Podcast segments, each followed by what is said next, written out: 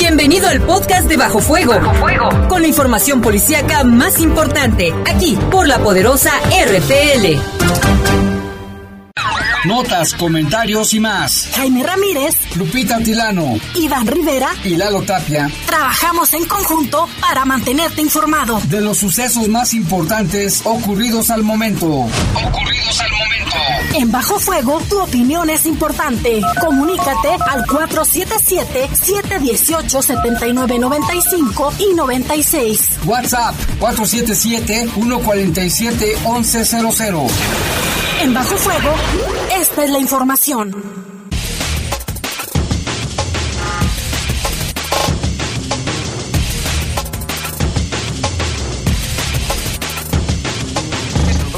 Buenas tardes, les saludamos con gusto, iniciando la semana en este programa de Bajo Fuego, el lunes 29 de junio, terminando este mes de junio, ya que bueno que se está viviendo el tiempo muy rápido, les saludamos con mucho gusto en los controles Jorge Rodríguez Sabanero, control de cabina está nuestro compañero Brian Martínez y en la conducción de este espacio informativo.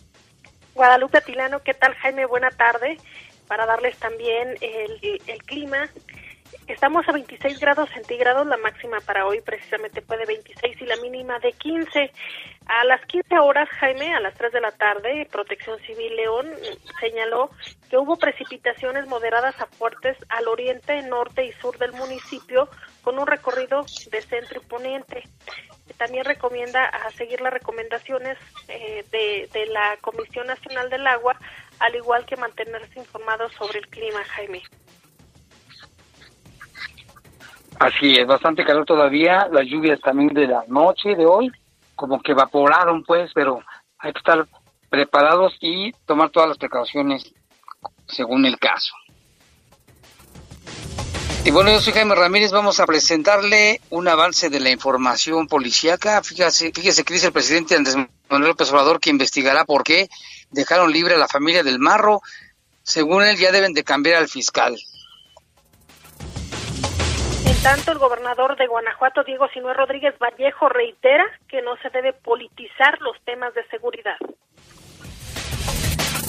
Ya asesinan a cuatro policías de Silao. El Marro se responsabiliza del ataque porque dice que en un filtro detuvieron a su mamá y sus abogados después de que los habían dejado libres y no le gustó y dice que los mató por eso y lanza amenazas a la corporación. Detienen a policías municipales, más bien detienen policías municipales de León a un sujeto que asaltó una gasera. Le tendremos todos los detalles. Y mire este caso de Irapuato, policías de la capital de las fresas rescataron a una mujer que fue atacada por un enjambre de abejas, recibió por lo menos 100 piquetes y también los policías que intervinieron se llevaron sus, sus picaduras. Información del país, detienen a presunto responsable de la desaparición de los 43 estudiantes de Ayotzinapa. Y en información del mundo, Irán emitió una orden de arresto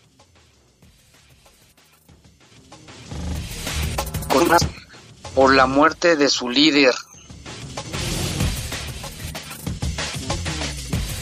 7 con 3, vámonos a una pausa, regresamos porque tenemos muchísima información. Comunícate con nosotros al 477-718-7995 y 96. WhatsApp 477-147-1100. Continuamos en Bajo Fuego. Vamos con información del país.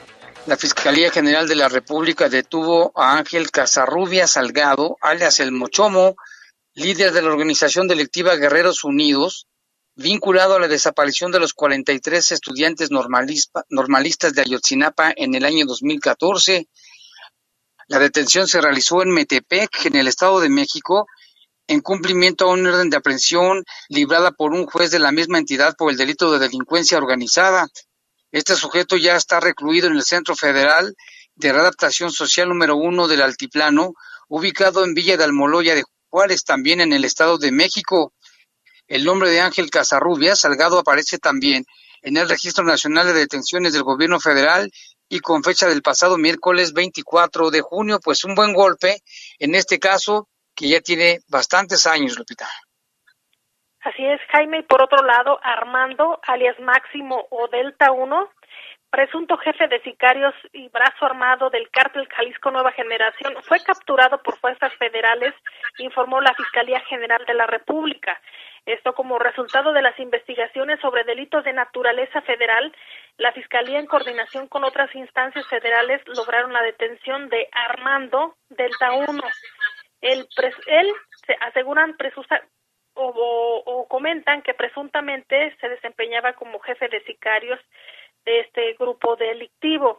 En un comunicado, la Fiscalía General de la República dijo que el 21 de junio se ejecutó un cateo en un inmueble ubicado en la colonia Jardines del Country de la ciudad de Guadalajara, Jalisco, lugar donde se logró la captura de este hombre. También se aseguraron dos armas largas tipo fusil, un arma corta, dos cargadores, 16 cartuchos, siete teléfonos celulares, así como una bolsa de plástico con 304 dosis o envoltorios de polvo blanco con un total de 191.8 kilo no gramos gramos de, de este de esta sustancia.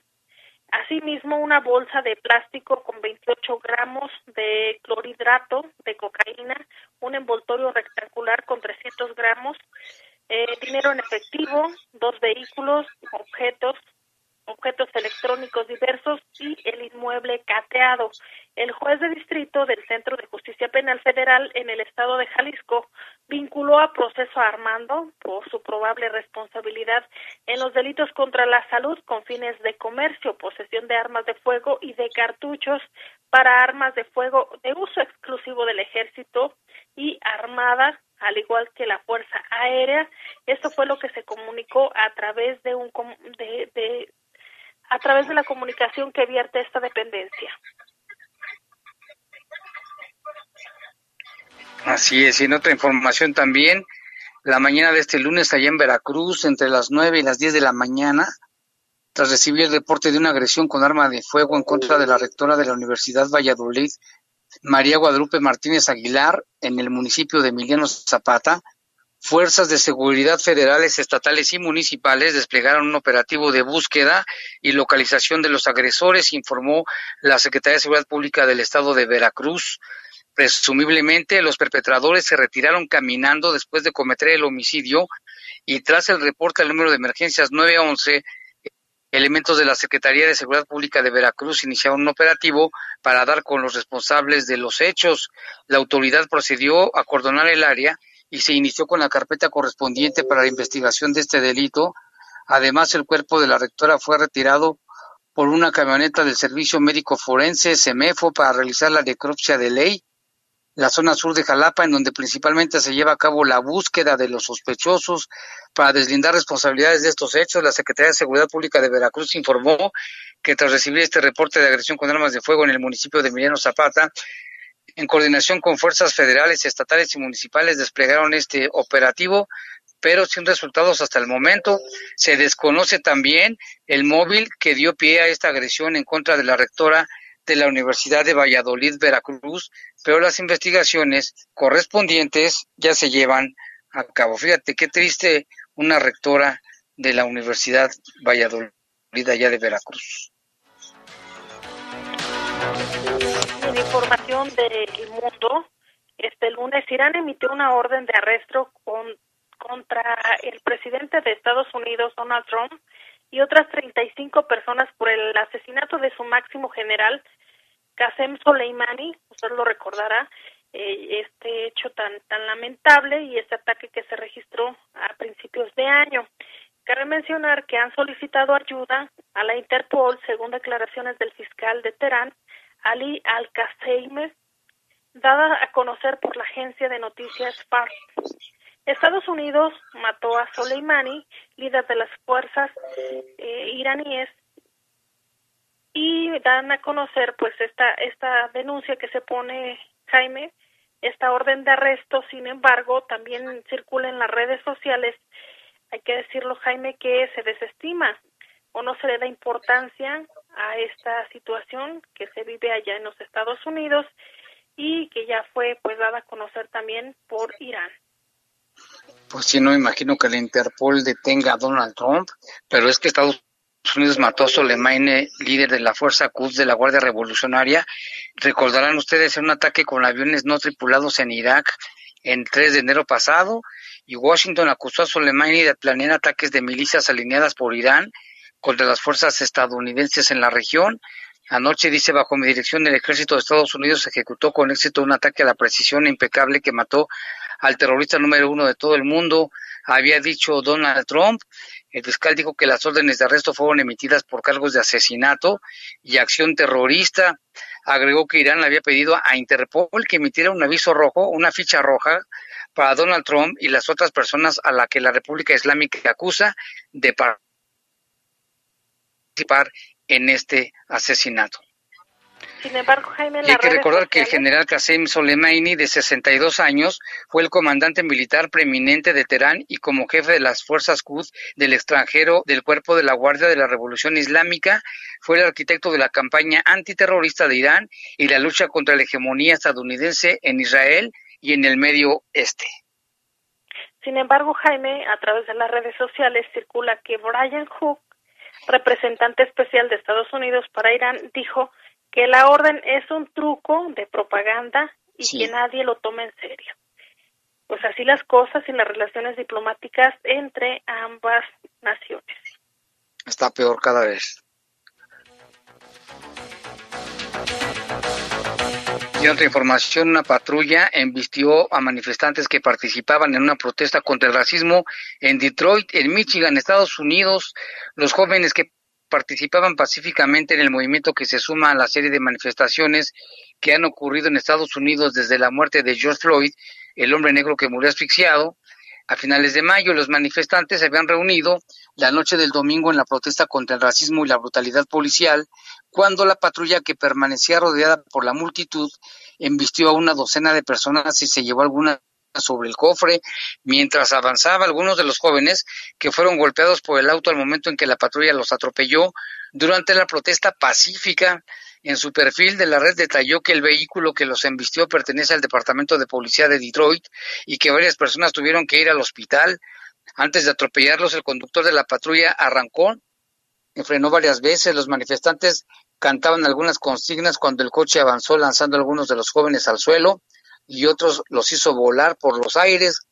A los videos de la agresión que se compartió en las redes sociales, la policía local respondió que el conductor actuó en un intento de escapar de la muchedumbre. Señalaron que hubo agitadores que saltaron sobre el cofre de la patrulla y el techo, que además rompieron una ventana trasera. La postura de las autoridades es que el oficial trató de escapar, sin embargo, el Departamento de Policía de la ciudad también señaló que abrió una carpeta para investigar las acciones tanto de los manifestantes como de la gente responsable. Desde la muerte de George Floyd en manos de la policía, han sido escenario Estados Unidos de múltiples protestas contra el racismo y la brutalidad policíaca. Mire, por otra parte, tenga usted cuidado cuando se vaya a tomar una selfie porque no es la primera vez que ocurren accidentes. Fíjese, el padre y sus hijos, fue una familia, eran tres integrantes, cayeron de una altura aproximadamente de 12 metros, eh, ninguno, eh, su intención era tomarse la fotografía y ninguno vio eh, por su integridad. Fíjese, desde aquí circula a través de las redes sociales que el padre y sus hijos pequeños cayeron dentro de un pozo de 12 metros de profundidad después de que intentaran tomarse una fotografía. Los hechos ocurrieron en Yakarta, en Indonesia, cuando el trío se paró sobre una estructura, la cual no tuvo la fuerza suficiente como para soportar a todos y esta cayó. La víctima de estos hechos son eh, el hombre de 43 años y sus hijos de 5 y 7 años de edad respectivamente. Fue gracias a sus gritos de auxilio que pobladores de la zona se percataron de que se encontraban dentro del pozo, por lo cual pudieron llamar a las autoridades para que los asistieran. Los cuerpos de emergencia bajaron hasta el punto donde se encontraba la familia usando cuerdas y realizando maniobras de rescate. Pues qué bueno que la contaron, Lupita, porque hay muchos que no la cuentan. Hemos visto y hemos referido aquí tantos casos en, en México, en otros estados de la República y en el mundo, cómo la gente se arriesga sin medir las consecuencias o el peligro que es que ello implica. Sí, su única intención es salir bien en la foto, Jaime, sin importar si viven o mueren. Tan solo los que se han caído, por ejemplo, a un agujero por ir viendo el celular. Pero bueno, son las 7 con 16, una pausa, regresamos con más información. Comunícate con nosotros al 477-718-7995 y 96. WhatsApp 477-147-1100. Continuamos en Bajo Fuego.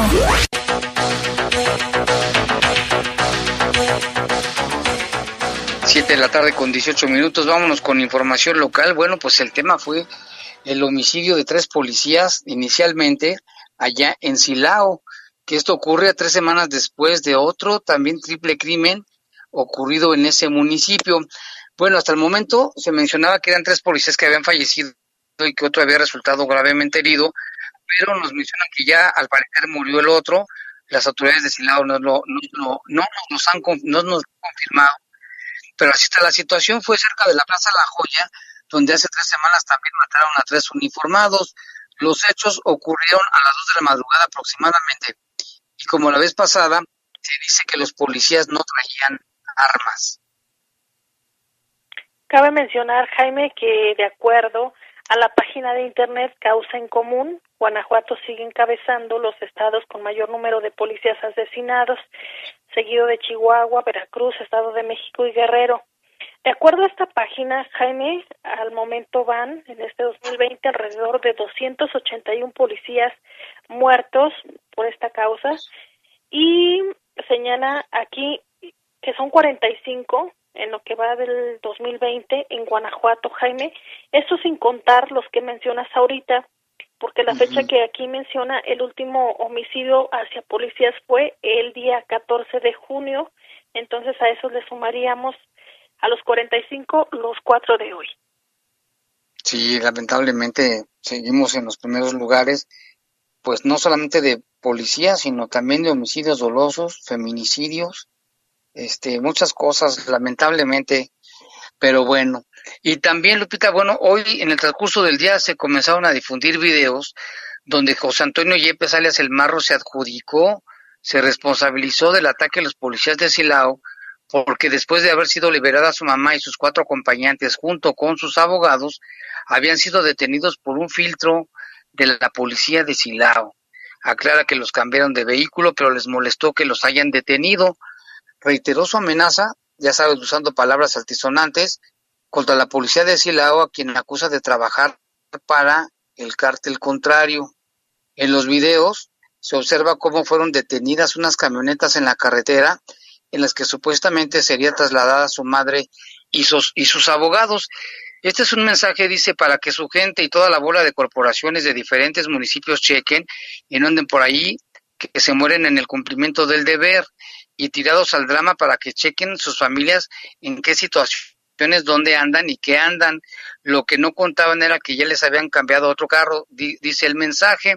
Acusa a la policía de ese lado de haber matado también a uno de los abogados de su mamá y les lanza también una advertencia. Vamos a escuchar un poquito del audio, claro que le tuvimos que poner VIP porque habla con muchas groserías.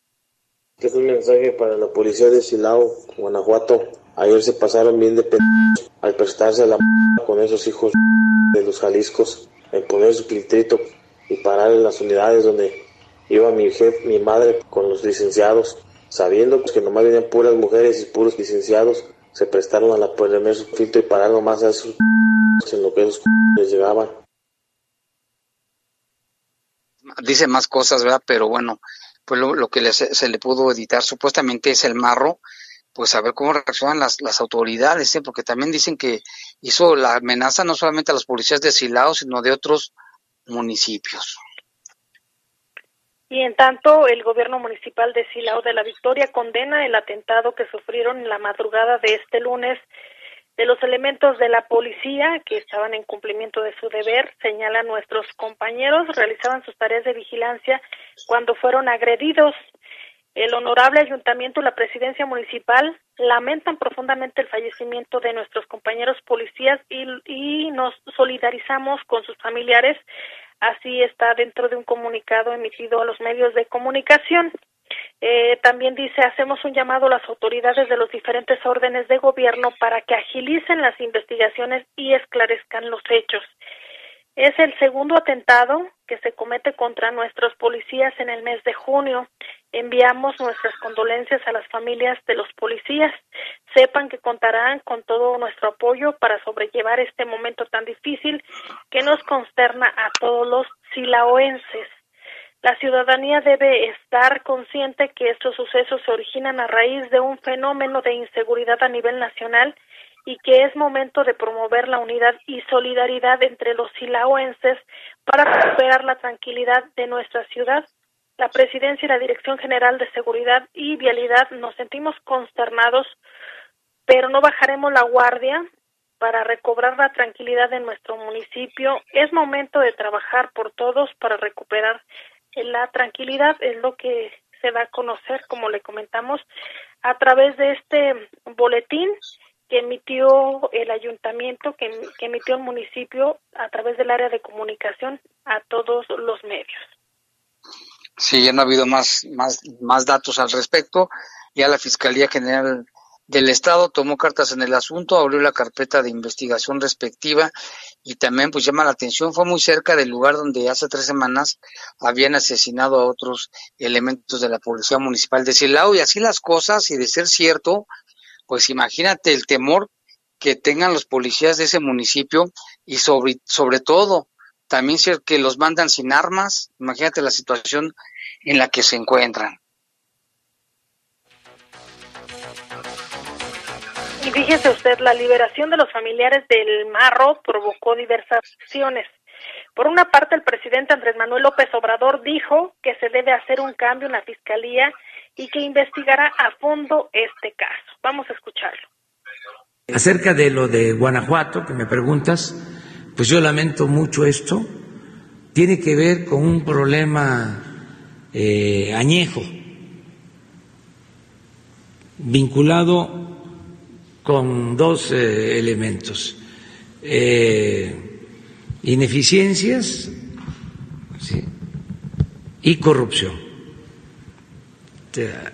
Siempre se habla de que se deja en libertad a presuntos delincuentes porque no se integró bien la averiguación. Y es una forma de eh, eh, ocultar un acuerdo, una tranza, para decirlo con claridad. Siempre andan buscando eh, algunos jueces, no generalizo, pero sí hay jueces que buscan si hubo alguna falla en eh, la hora de la detención, en este, los papeles que se presentaron, en cualquier cosa para eh, dejar en libertad a presuntos delincuentes. Entonces, en este caso se va a hacer una investigación a fondo para este, revisar eh, por qué motivo se dejó en libertad a estas personas. ¿Hay indicios de que haya una protección local en favor de esta persona que quedó libre? Es muy raro todo lo que está pasando en Guanajuato. Es un estado que tiene eh, muy elevados índices, índices de, homicidios. Es el estado con más homicidios, eh, pero ya lleva tiempo y este, las autoridades judiciales son las mismas. El fiscal mm, de Guanajuato lleva ya muchos años. ¿Cuántos? Doce. Doce años. Sí, y eh, tiene que eh, haber una renovación en Guanajuato desde luego lo digo con todo respeto a la autonomía del gobierno de Guanajuato, pero este es atípico lo que está sucediendo, completamente. Eh, estamos hablando de más del 10% de los homicidios que se cometen eh, en el país. El promedio debe de andar en 15% de los homicidios que se cometen en el país. Hay veces que llega a ser el 20% eh, de homicidios.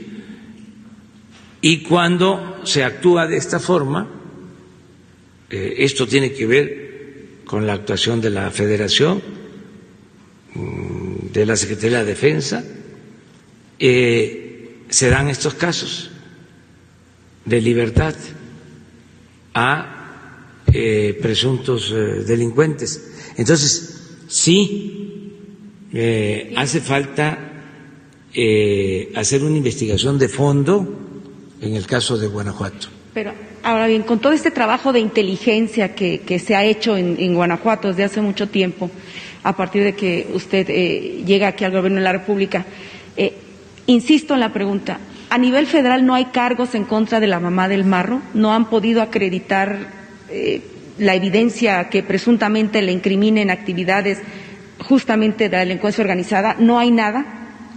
Están este, las investigaciones que se han hecho en este sentido. Yo le voy a, a pedir al secretario de Seguridad que les informe sobre los eh, elementos que se tienen. Sí, porque me llama la atención justamente, ¿no? Lo que usted ha dicho y lo que ha dicho el secretario de la Defensa Nacional, esta red de base social, cómo se les paga, en fin, todo, toda la operatividad criminal que tiene, eh, que tiene esta organización delictiva, pero cargos, cargos al llegar a nivel justicia federal no los hay. No, sí hay, ¿cómo no? Eh, en el caso de la mamá, caso de la mamá. Bueno, eh, eso este, nos los van a explicar este, a partir del análisis que se haga del por qué eh, la libertad. Okay. Y en otro tema, yo sé que es eh, un poco regresando al COVID, pero y quizás un poco temprano. Pues están las palabras del presidente Andrés Manuel López Obrador en cuanto a este tema.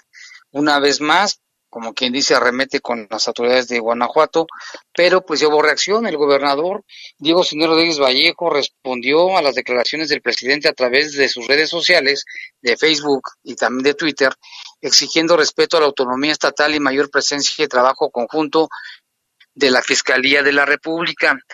Dice, sobre la liberación de los presuntos delincuentes tras un operativo conjunto de la Secretaría de la Defensa Nacional con la Fiscalía General del Estado de Guanajuato y acorde con los delitos que detonaron el operativo, la Fiscalía General de la República debió atraer el caso, pero no sucedió. La Fiscalía General del Estado actuó de manera coadyuvante al operativo. Las omisiones hoy cuestan violencia y vidas en Guanajuato, hashtag Guanajuato. Hemos decidido actuar y desde el ámbito de nuestra competencia combatir el crimen con una positiva coordinación con la Secretaría de Defensa Nacional, la Secretaría de Marina y la Guardia Nacional. Sin embargo, la liberación de presuntos criminales relacionados a la delincuencia organizada es señal de que esta decisión no se comparte con todos los órganos del gobierno federal. Además, en su mensaje, el gobernador solicitó que la Fiscalía General de la República despliegue e instale en Guanajuato ministerios públicos del, del CIEIDO para la integración de carpetas de investigación del orden federal en el estado de Guanajuato. Pues sí, ¿te acuerdas que los habían acusado presuntamente de posesión de, de la metanfetamina? Pues delitos contra la salud en su modalidad de venta, pues es un delito federal, pero pues están los resultados. Así es, y quien también respaldó estas decisiones del gobernador Diego Sinué Rodríguez Vallejo fue el alcalde Héctor López Santillana, alcalde de León, quien habló lo siguiente. El alcalde Héctor López Santillana dijo que respalda la política de seguridad establecida por el gobernador Diego Sinué Rodríguez Vallejo. Quiero ser muy claro. Aquí no perdonamos a los delincuentes. Aquí los metemos a la cárcel. La estrategia municipal se fortalece con la estrategia estatal. Nuestro total respaldo a la política establecida por el gobernador Diego Sinué Rodríguez Vallejo. La seguridad no es tarea de una persona, es un trabajo en equipo entre los tres órdenes de gobierno, pero sobre todo con la sociedad. El edil leonés destacó que la unidad es la mejor defensa para ganarle a los enemigos que amenazan la tranquilidad de las familias de León. Consideró que la paz no se construye solo con patrullas y policías, sino con acciones que garanticen la convivencia, la armonía y el respeto entre los ciudadanos. Informó para el Poder de las Noticias Jorge Camarillo.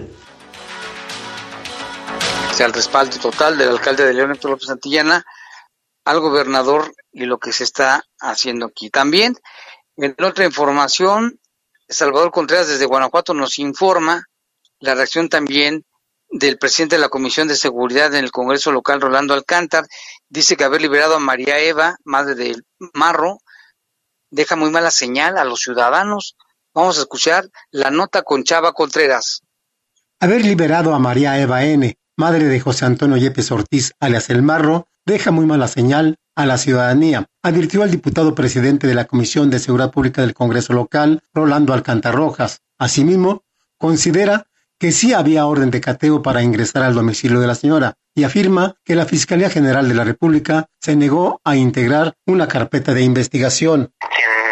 Terminó este, integrando las carpetas de investigación fue la Fiscalía General del Estado y pues ahora ya nos eh, pues traemos esta noticia de que no se pudo solidificar la, el, el proceso y se les tuvo que dejar en libertad, ¿no? Situación que pues obviamente ahí le deja una muy mala señal a la población. Desde su punto de vista, la Fiscalía del Estado integró la carpeta en lo que a su competencia se refiere. Hay cosas, por ejemplo, en el tema del narcomeneo, donde, donde hay doble concurrencia, ¿no? Donde la del Estado y la Federación pueden integrarla sin mayor problema, ¿no? Pero hay otros temas, como la delincuencia organizada, los delitos federales, que pues la, solamente la Fiscalía General de la República pudiera integrarlas, ¿no? Y pues, pues no las, no, la, no la trajo o no la quiso aceptar para integrar, o no hay disposición, y este, prácticamente los únicos que la integraron en la medida de la competencia, pues fue la, la Fiscalía local. El diputado Rolando Alcántara expuso que si ahora dicen que no hubo orden de cateo para ingresar al domicilio donde fue detenida la mamá del marro, es necesario investigar qué pasó al respecto. Informó desde Guanajuato Capital, Salvador Contreras. Y también al respecto se posicionó eh, pues este comentario que da a conocer el presidente del Consejo Coordinador Empresa- Empresarial de León, José Arturo Sánchez Castellanos. Vamos a escuchar la información con Jorge Camarillo. El presidente del Consejo Coordinador Empresarial de León, José Arturo Sánchez Castellanos, dijo que la liberación de los presuntos integrantes del cartel Santa Rosa de Lima es frustrante. Evidentemente la liberación de los detenidos causa una enorme frustración en la sociedad, por supuesto en el sector empresarial, pero creo que en general en la sociedad, pues eh, denota que algo no se hizo bien, que eh, algo falló y que eh, pues el camino para recuperar nuestra paz y tranquilidad sigue siendo largo y cada vez parece ser más pesado. Sánchez Castellanos responsabilizó al gobierno federal. Evidentemente, en, en nuestra opinión, hay una mayor responsabilidad de las autoridades federales en este, en este caso, por varias razones. La, eh, el, el, la primera, bueno, el operativo fue eh, ordenado y aplicado por una autoridad federal, que es la, Secretaría de la Defensa Nacional. El líder empresarial afirmó que las autoridades de Guanajuato se enteraron horas antes del operativo, ya que solicitaron el apoyo para obtener las órdenes de cateo y elementos policíacos para llevar a cabo las aprehensiones. Reclamó el hecho de por qué de manera inexplicable la Fiscalía de la República no recibió a los detenidos y los dejó en manos de las autoridades de Guanajuato. Destacó que el Ejecutivo Federal se comprometió a investigar los hechos. Sánchez Castellanos acusó que el gobierno federal hizo el ridículo. Informó para el Poder de las Noticias Jorge Camarillo.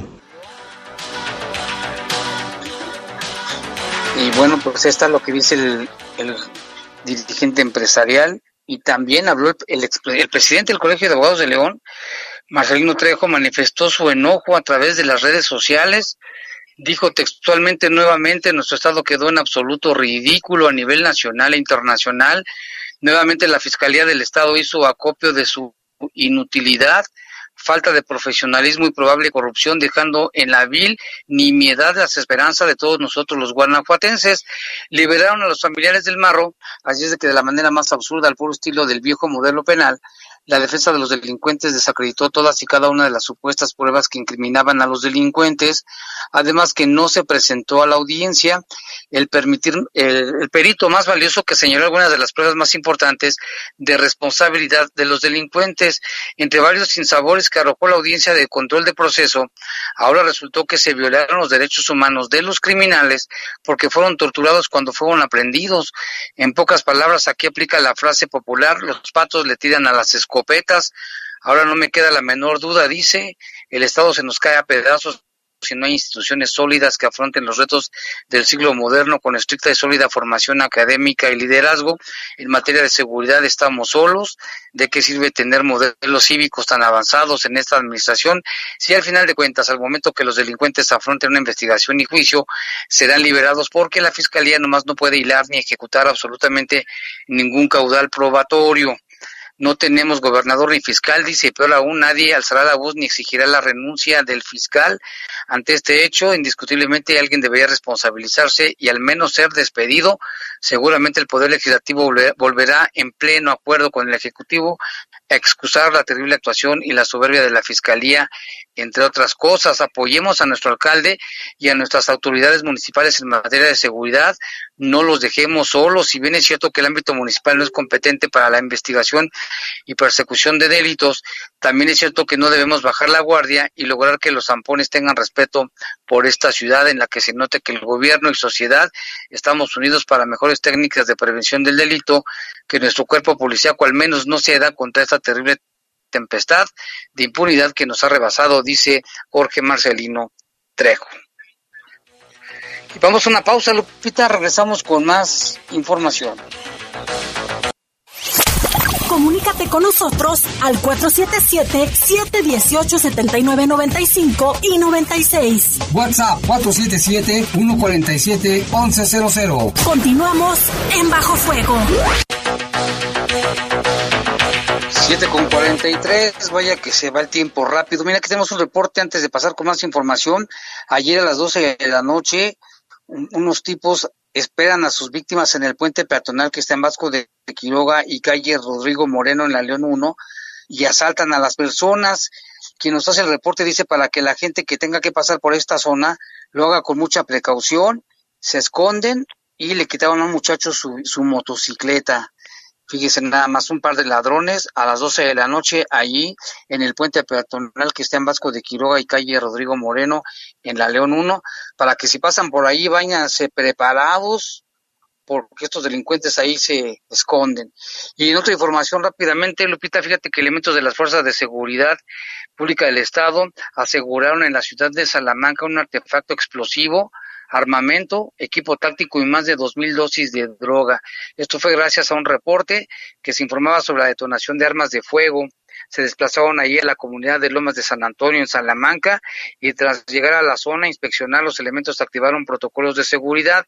Allí encontraron distintas bolsas de plástico con dos mil diez dosis de marihuana, así como un arma de fuego calibre 30, dos cargadores, 37 cartuchos, dos chalecos balísticos. Además, se encontró una persona, una mujer, que no manifestó sus generales y quedó en calidad de presentada, en tanto lo asegurado quedó a disposición de las autoridades. ¿Qué tal? Esta mujer anda armada hasta los dientes.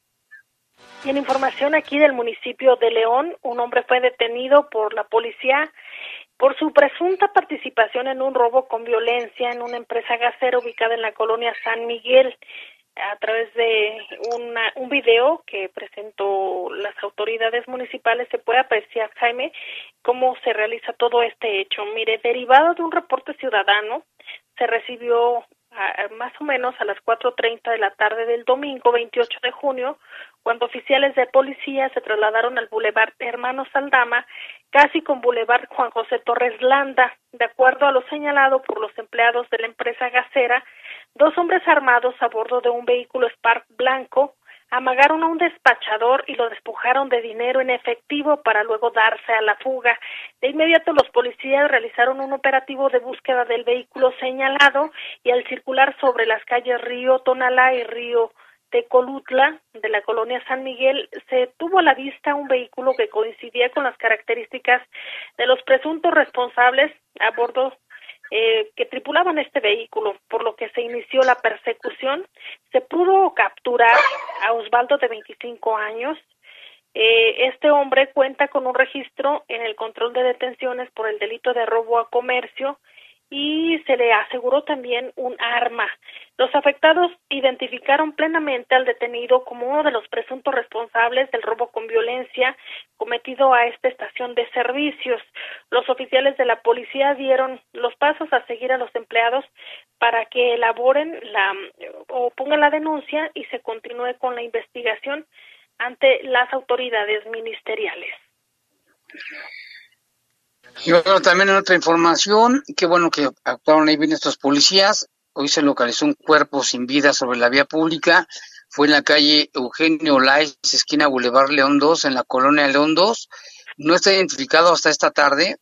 Al paso de la unidad de policía se percataron de una persona tirada allí en la calle. Ya el caso fue canalizado a la Fiscalía del Estado. Mientras tanto, en el municipio de Irapuato, elementos de policía municipal lograron rescatar a una mujer de 56 años de edad que era atacada por un enjambre de abejas.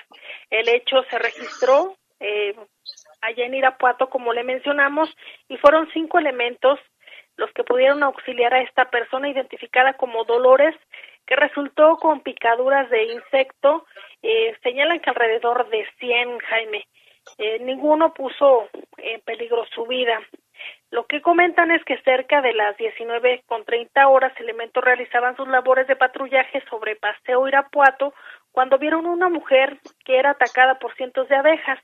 Inmediatamente descendieron de la unidad y con algunas ramas trataron de alejarla de las abejas. El policía José, es policía segundo, fue uno de los cinco elementos lesionados, pero reconoció que al momento pues no les importó ser atacados por las abejas con tal de ayudar a la persona. Vamos a escuchar su audio, Jaime.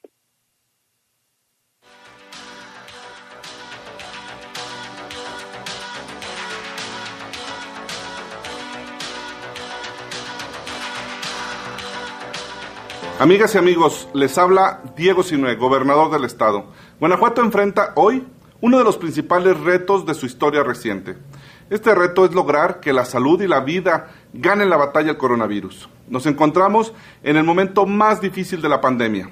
En las últimas semanas se han registrado un aumento considerable de contagios y fallecimientos por esta enfermedad, tanto en México como en Guanajuato.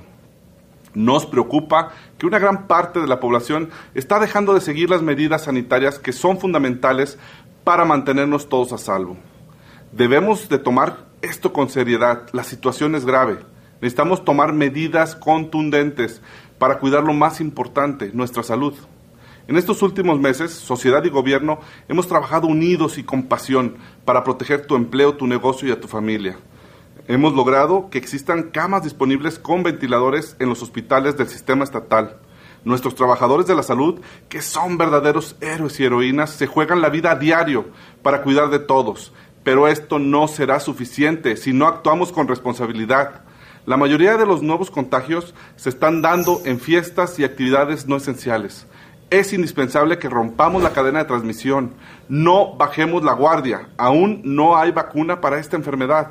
Cualquiera puede ser asintomático y estar contagiando a los demás. Por eso les digo que decidamos bien. Decidamos salvar vidas. Este es el momento decisivo. Si queremos avanzar, si queremos salir de esta situación, tenemos que continuar con las medidas sanitarias. Al salir de casa, usa cubrebocas. Recuerda lavarte las manos constantemente y utilizar el gel antibacterial. Y cuando puedas, por favor, quédate en casa. Aquí en Guanajuato sí cuidamos lo más importante, la salud de nuestra gente. Unidos somos más fuertes. Muchas gracias. Bueno, pues ese que escucharon fue el audio del gobernador que invita a la población a no bajar la guardia debido a, al incremento de casos de COVID-19 en la entidad, que ahorita le daremos la cifra, pero antes le comentaba sobre esta situación que se llevó a cabo allá en el municipio de Irapuato y donde un policía y otros elementos pudieron auxiliar a esta mujer que resultó atacada por un enjambre de abejas. Ahora sí vamos a escuchar sus palabras Recogemos unas ramas que había tiradas en el lugar, unas ramas que tenían hojas para con esas espantarle las abejas que ya tenía pegadas en su cabello y parte de su cuerpo y quitarle unas más que traía volado todavía por encima de ella. Tras ponerla a salvo, la mujer fue trasladada a un hospital debido a que presentaba más de 100 lesiones en todo el cuerpo y derivado de la intervención los cinco elementos también sufrieron picaduras en brazos, cuello y rostro, pero nada de consideración en lo que menciona la Secretaría de Seguridad Ciudadana de Irapuato. Un saludo a toda la gente que nos escuche allá en, en, en, en iba a que en el estado, digo, en la ciudad de Irapuato. Gracias. Y vamos con otra información. Se filtró, fíjese, a través de redes sociales un audio donde supuestamente el director de la Academia de Policía, Fernando Rodríguez, que pidió licencia precisamente por una investigación, pues se reunió con las con los cadetes y las cadetes y les recomendaba a las cadetes que se cuidaran para no embarazarse porque ya tenía conocimiento de cuatro casos y que esto estaba afectando la academia. Dijo, es, es, algo personal, de aquí, de la puerta para allá, cada quien, pero dice, esto sí nos está afectando. Dijo que entonces no había solamente la, la pandemia del coronavirus, sino otra pandemia.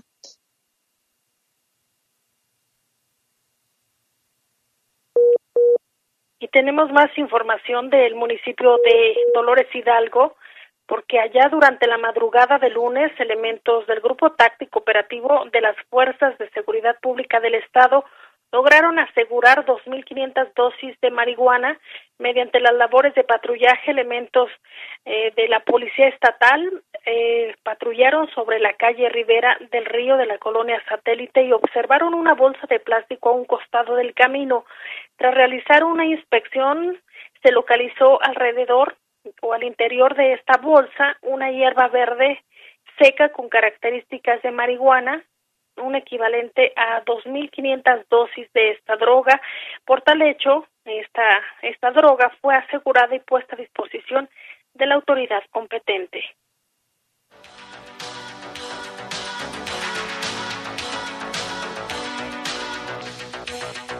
Y tenemos más información acerca del coronavirus, Jaime. Hay que mencionar que ya la Secretaría de Salud del Estado de Guanajuato, a través de su página coronavirus.guanajuato.gov.mx, dio a conocer sobre el incremento de defunciones, van 540, eh, los casos de transmisión comunitaria son 8.538, en cuanto a los casos en investigación suben a 2.832, los casos confirmados 8.693 y los casos descartados 17.172. En cuanto a los casos recuperados, van 3.298. Esto a nivel estatal.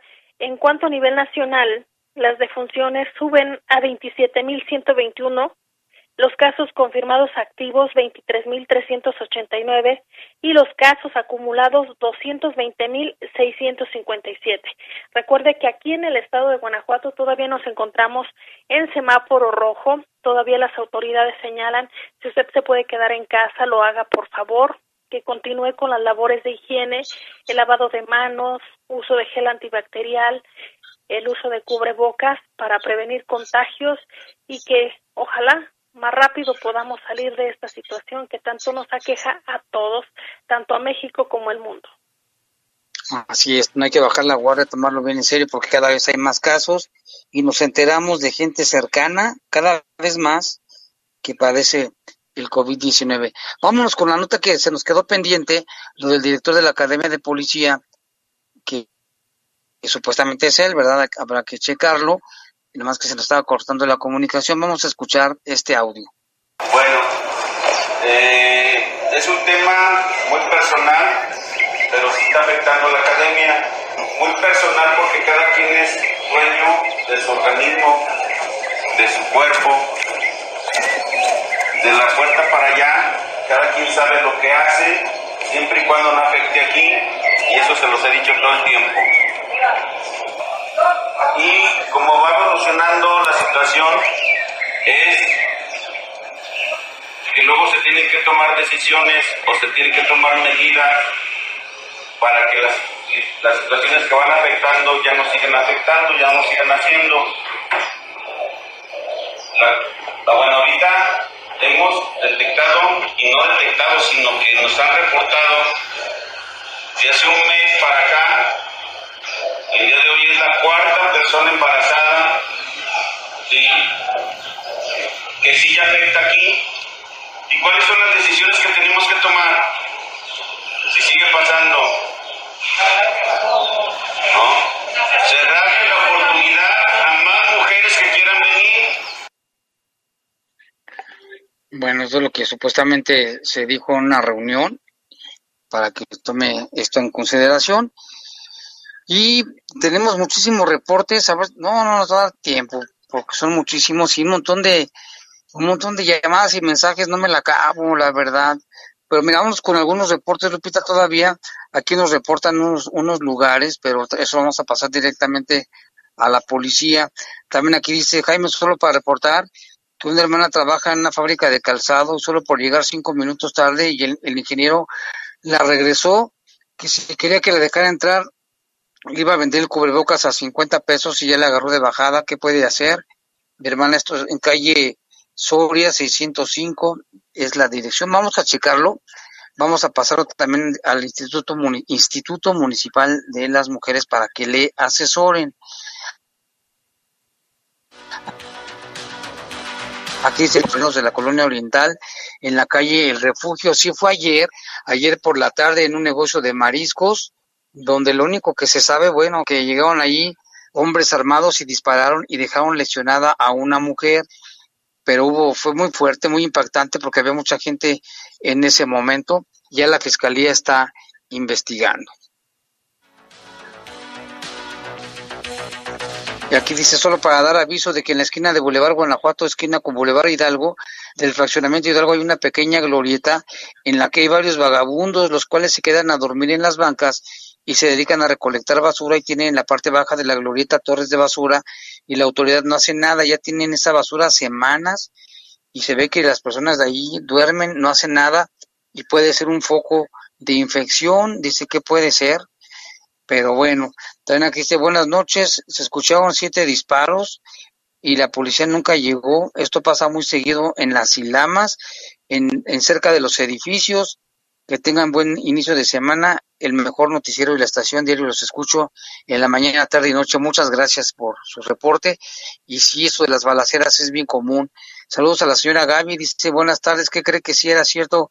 Cuando tenga tiempo lo checa, me pasan un video que lo voy a checar también. También aquí nos dicen, no es la solución utilizar un carril de López Mateos como ciclovía para evitar el contagio por uso del transporte urbano, pero los mismos choferes dicen que el fin de semana tienen la orden de que los que pasan cada media hora sea cada hora y los de cada 15 minutos cada media hora. Ahora, ¿dónde se dejará la bicicleta en los trabajos si no hay estacionamiento? Y se corre el riesgo de que en el estacionamiento se roben las bicicletas o le cobren a uno por dejarlas ahí. También Marcelino se contradice el presidente él saludó la mamá del Chapo. Guzmán ahora dice que dejaron libre a la mamá del Marro. Hasta aquí, los sucesos policíacos más importantes de Bajo Fuego. Bajo Fuego.